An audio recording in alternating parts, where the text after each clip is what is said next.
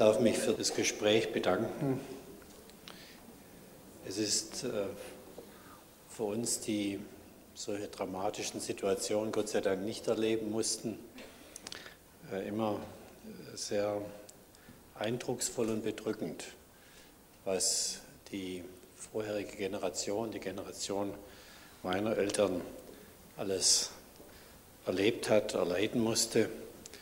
Und umso größer ist es die, die Dankbarkeit, wenn aus diesen dramatisch negativen Erlebnissen die Kraft kommt, anschließend Gemeinschaft zu gestalten, christlich-jüdische Gemeinschaft. Und deshalb freue ich mich, dass ich Ihnen und Frau Peters die Otto Hirsch Gedenkmedaille überreichen darf, zusammen mit der Frau Traub und dem Herrn Dr. Scheirer.